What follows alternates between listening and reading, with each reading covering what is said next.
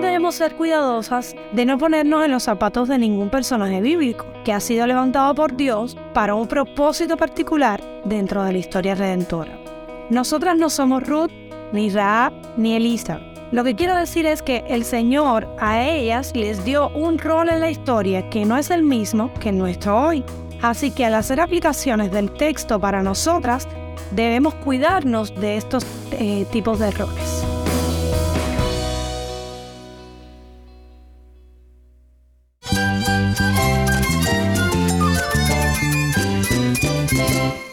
Cristo es la esperanza. Cristo es mi Señor y mi Salvador.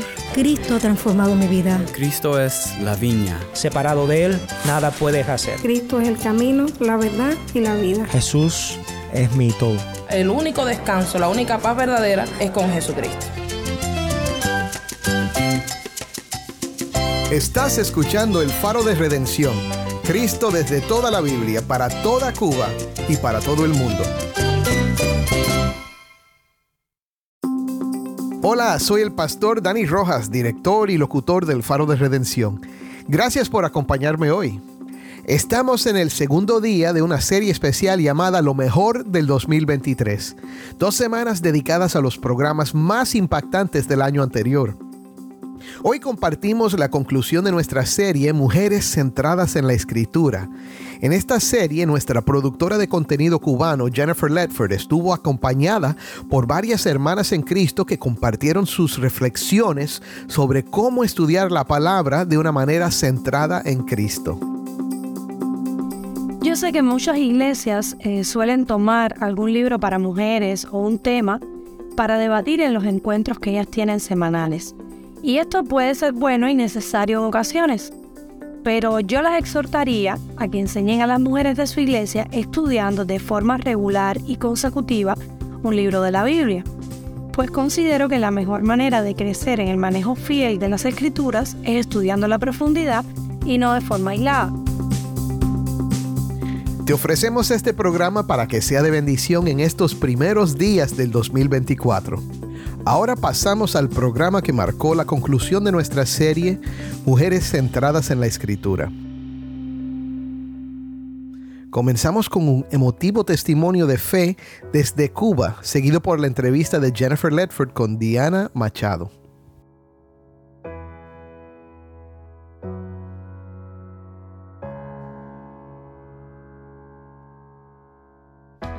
Hola, Dios les bendiga. Mi nombre es Laura del Río, tengo 26 años y soy cristiana desde que tengo 23. Aunque mi historia con Dios realmente empezó mucho antes. Yo nací en una familia atea, que desde la primera vez les pregunté acerca de Dios, me dijeron que no existía, que eso era una mentira, que inventaron los hombres, para poder explicar aquello que no entendía. Sin embargo, desde muy pequeñita yo supe que Dios es real. Con apenas 5 o 6 años, mi mejor amigo comenzó a hablarme de Dios. Al principio yo no sabía si creerlo o no, pero en algún momento que no logro definir tuve la certeza de que sí, que Dios estaba ahí. Luego en segundo grado me cambié de aula y mi profesor era un joven cristiano de apenas 16 años que nos enseñaba acerca de Dios. Yo lo escuchaba con atención y le hacía bastantes preguntas. En ese tiempo mi abuela se enfermó y yo le preguntaba siempre a mi profesor si Dios podía ayudarla. Eso aumentó mi interés en, en acercarme, en conocer a Dios. Mi abuela pasó por procesos muy difíciles y dolorosos y luego murió. Eso me afectó muchísimo. Me enojé con Dios, rompí los libros cristianos de niños que unas vecinas me habían regalado y empecé a negar a Dios con todas mis fuerzas. Y así estuve aproximadamente dos años, los más tristes y difíciles de toda mi vida. Incluso llegué a tener el deseo de dejar de vivir, estaba totalmente deprimida perdí rumbo, perdí todo, no tenía eh, que confiar, no tenía nada. Y como me empeñaba en negar a Dios, fue extremadamente difícil para mí. Pero bueno, a los 12 años ya de nuevo estaba buscando de Dios. Un día unos cristianos me dieron un tratado en la calle y yo recuerdo que solo les dije yo quiero. Y bueno, me invitaron a una reunión de célula que tenían en el reparto donde yo vivía Allí realmente pude vivir momentos especiales. De hecho, recuerdo una joven oró por mí y se quebrantó Y bueno, yo no entendía bien, pero sentía algo que, que yo nunca había sentido antes. Después de unos encuentros, de algunos encuentros, ¿no? fuimos perdiendo comunicación y terminé de nuevo alejándome de Dios y viviendo una vida de pecado. Aunque no volví a negar su, su existencia. A los 13 años, una amiga de mi mamá me invitó a su iglesia. Yo no estaba muy convencida porque era católica. Pero ella me confundió, me dio una explicación eh, que, bueno, me dejó confundir. Y terminé asistiendo a esa iglesia durante aproximadamente tres años. Ahí, bueno, conocí algunas historias, algunos pasajes bíblicos, pero continué viviendo una vida de pecado. No tenía realmente, no entendía mi condición ni, ni mi necesidad de, de arrepentimiento y no conocía a Dios. Cuando empecé en la universidad, me fui para una iglesia protestante. Eh, no estaba de acuerdo con mucho de lo que veía en la iglesia católica y bueno, después de ahí me entendí más todavía todo lo que estaba mal durante la universidad hice de mi carrera un ídolo y me dediqué por completo a ella. Solo mantenía ciertas costumbres como ir a la iglesia todos los domingos, leer la Biblia todos los y a veces orar. Pero realmente seguía muy lejos de Dios. Cuando pasó el tornado por La Habana, estuve ayudando a las personas afectadas, llevándole donaciones de comida y de ropa, que íbamos reuniendo un grupo de estudiantes y algunos artistas que también contribuyeron y bueno, luego las repartíamos, ¿no? Entre las personas que la necesitaban. Y allí conocí a un hermano que en ese momento era el líder de los cristianos de la beca eh, a la que corresponde, o sea, la beca donde se hospedaban los estudiantes de, biología, de bioquímica, micro, de física y otras carreras. Entonces él me invitó a reunirme con ellos los miércoles en la noche. Todos los cristianos se reunían en la noche y tenían un tiempo especial allí, cerca del malecón al aire libre, eh, sin ningún techo, sin nada, pero con el deseo de servir a Dios. Y empecé a ir miércoles tras miércoles y a descubrir que yo realmente no conocía a Dios, no era realmente cristiana, mi iglesia no tenía una sana doctrina, no me estaban enseñando bien, yo estaba en pecado, alejándome de Dios, y ahí estaban todos esos verdaderos cristianos mostrándome la obra que hace Dios en las personas, la obra que no estaba hecha en mí. Fui cambiando eh, varios aspectos de mi vida durante varios meses. Me di cuenta además que tenía que irme de la iglesia donde estaba, que no era una iglesia sana, que realmente tenía que buscar una iglesia de sana doctrina. Y empecé también a, a buscar. En julio fui con ellos a un viaje misionero, o sea, con los jóvenes cristianos. Ahí conocí otros cristianos universitarios.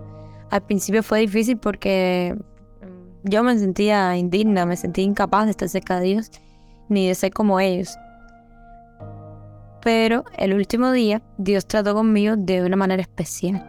Mientras orábamos todos juntos eh, en una presa, que fue donde estuvimos el último día, Dios trató conmigo y creo que, ese fue el punto de no retorno. Yo entendí lo, lo, que estaba pasando. Recuerdo que el pastor estaba orando por nosotros y se acercó a algunos y les dijo algo. Recuerdo que cuando se acercó a mí dijo, le pidió a Dios que me permitiera vivir la vida cristiana que yo quería vivir. Dios le permitió saber que yo estaba haciendo esfuerzos sin saber bien lo que estaba haciendo. Y entendí que, que Dios estaba al tanto y que no me iba a dejar sola, que me iba a ayudar, que me iba a mostrar cómo hacer todo, o sea, cómo hacer las cosas bien. Porque yo tenía mucho temor, me sentí incapaz de hacerlo. No lo miraba a los cristianos y no me creía capaz de llegar a donde estaban ellos, hasta que entendí que no era yo, que era Dios quien me, que me iba a hacer llegar ahí, que por mi fuerza, evidentemente yo no podía, pero que ellos mismos tampoco habían llegado por sus propias fuerzas, sino que, que había sido el mismo Dios quien nos había llevado. Y ese mismo Dios estaba dispuesto a cacar conmigo, ese mismo Dios estaba dispuesto a llevarme sobre su espalda o a agarrarme con su mano, a sostenerme, a perdonar cada pecado, a limpiarme, a ser mi hija suya, sin importarle todo lo malo que yo había hecho. Ese último día en la presa también conocí a mi esposo, fuimos amigos muy cercanos durante un año. En julio del año siguiente empezamos un tiempo de oración, luego el noviazgo y el 28 de julio de 2021 nos casamos. Actualmente servimos en nuestra iglesia como maestro de niños y en el grupo de alabanzas también.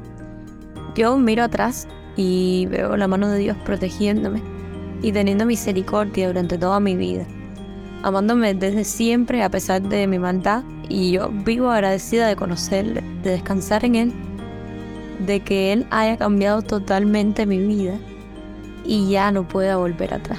Porque la verdad es que si Dios, yo, nada soy.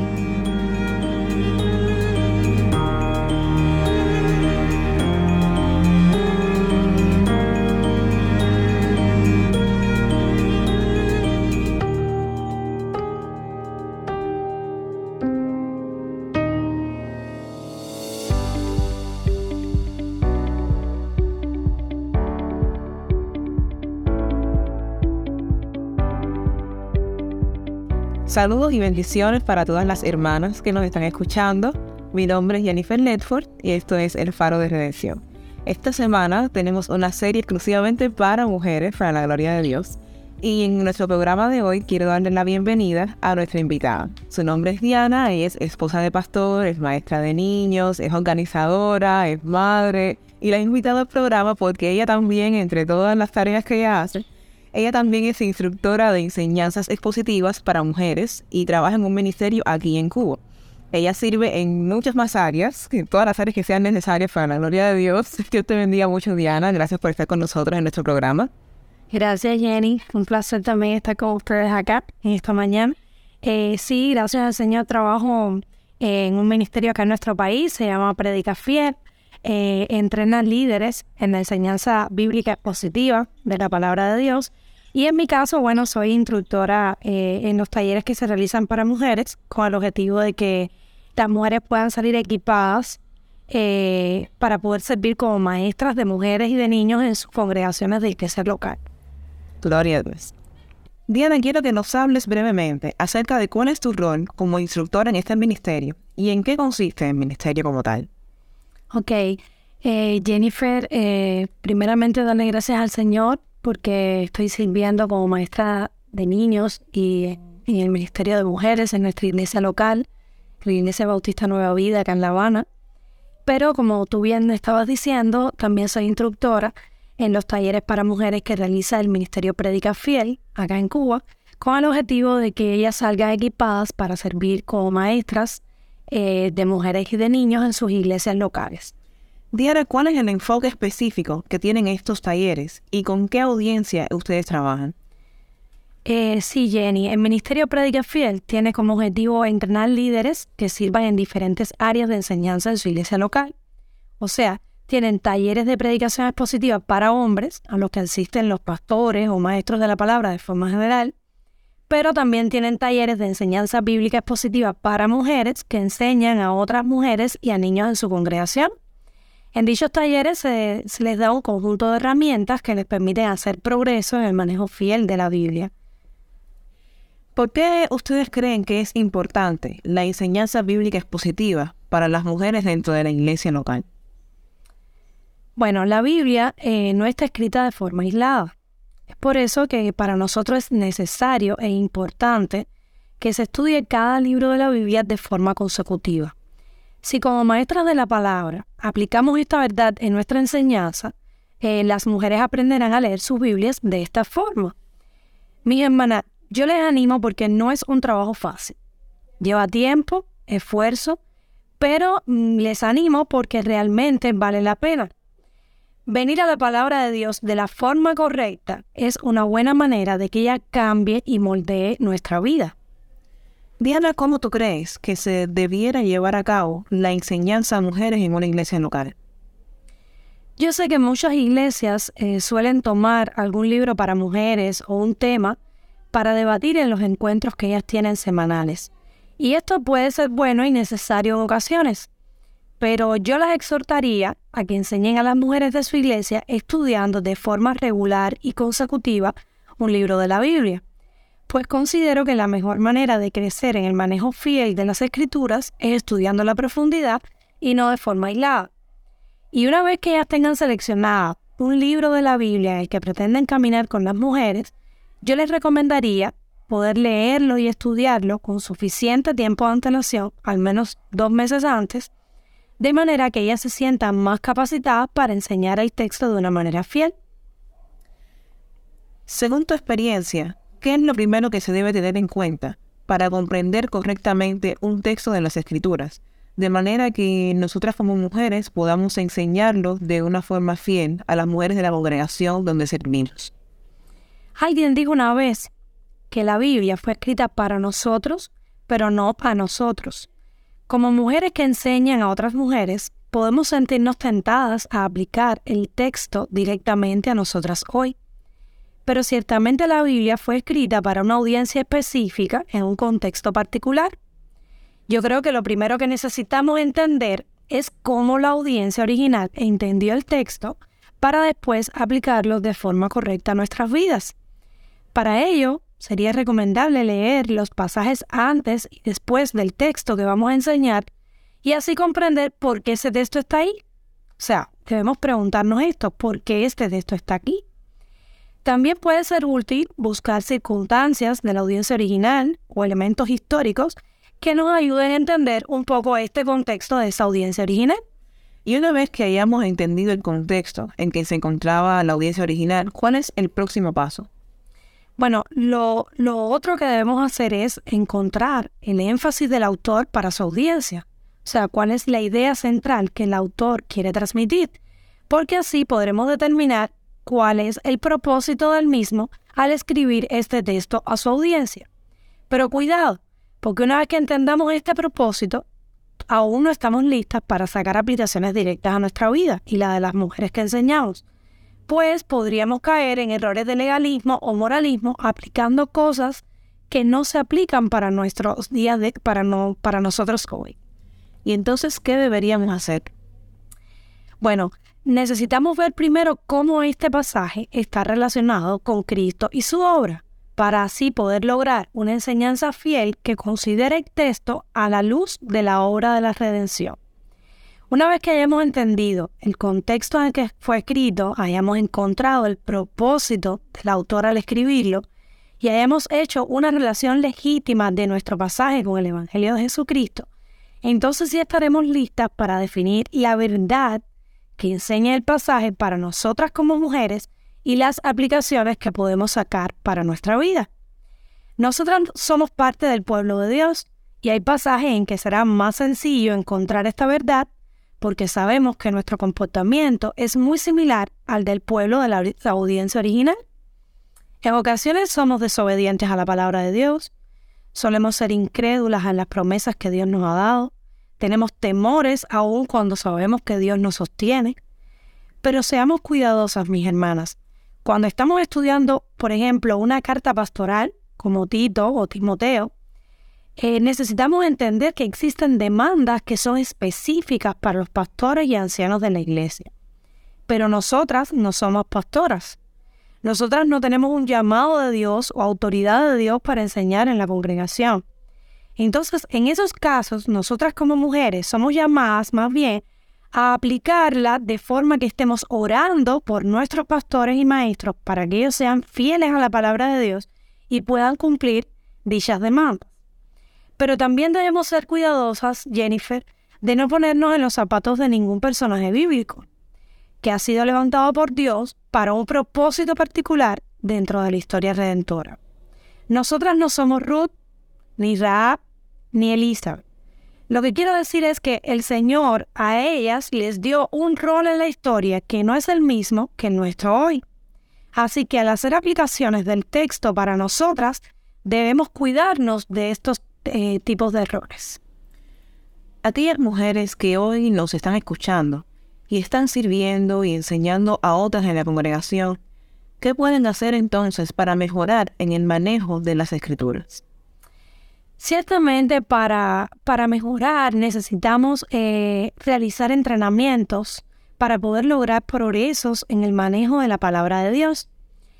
También podemos hacerlo de forma individual, estudiando cada una de nuestras Biblias, eh, leyendo cada pasaje en su contexto, analizando el propósito del autor, viendo cómo vemos a Cristo en nuestro pasaje, pero yo también les animo, mis hermanas, a que se matriculen y puedan asistir a talleres de enseñanza expositiva bíblica para mujeres, eh, entre los que, por ejemplo, da el Ministerio Predica Fiel en Cuba. Puedes seguir, eh, seguir al ministerio a través de las redes sociales.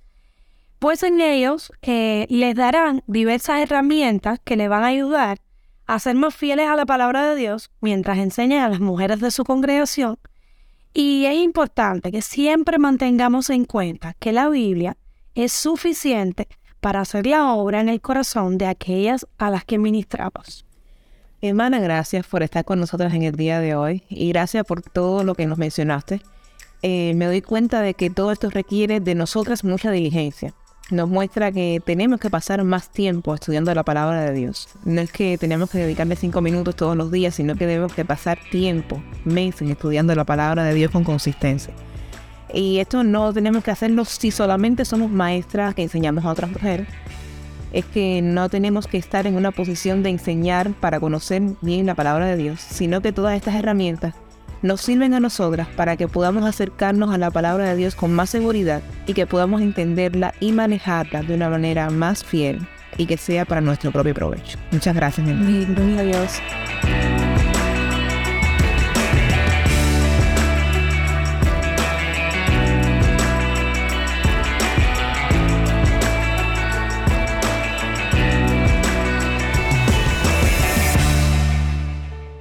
Soy el pastor Dani Rojas y esto es el faro de redención.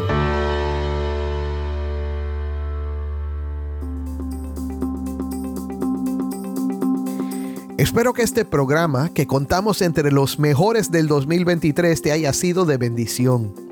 Si quieres oír la serie original a la que pertenece, se llama Mujeres Centradas en la Escritura y la puedes encontrar en el archivo de programación que está disponible en nuestra página web.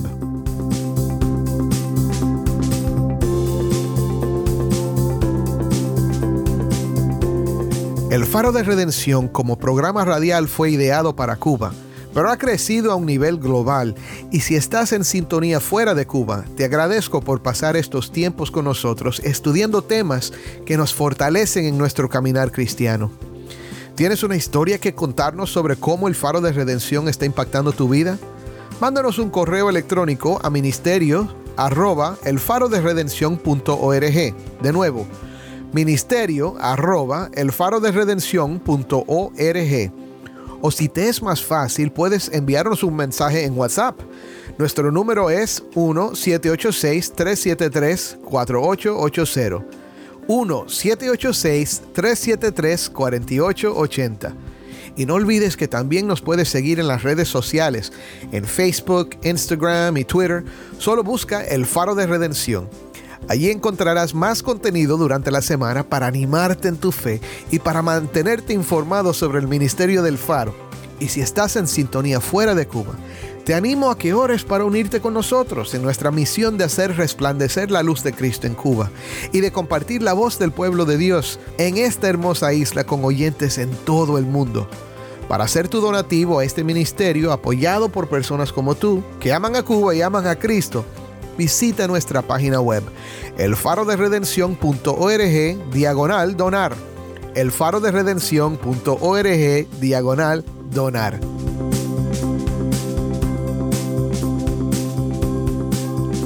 Soy el pastor Dani Rojas. Te invito a que me acompañes mañana en esta serie especial Lo mejor del 2023. El faro de redención, Cristo desde toda la Biblia, para toda Cuba y para todo el mundo.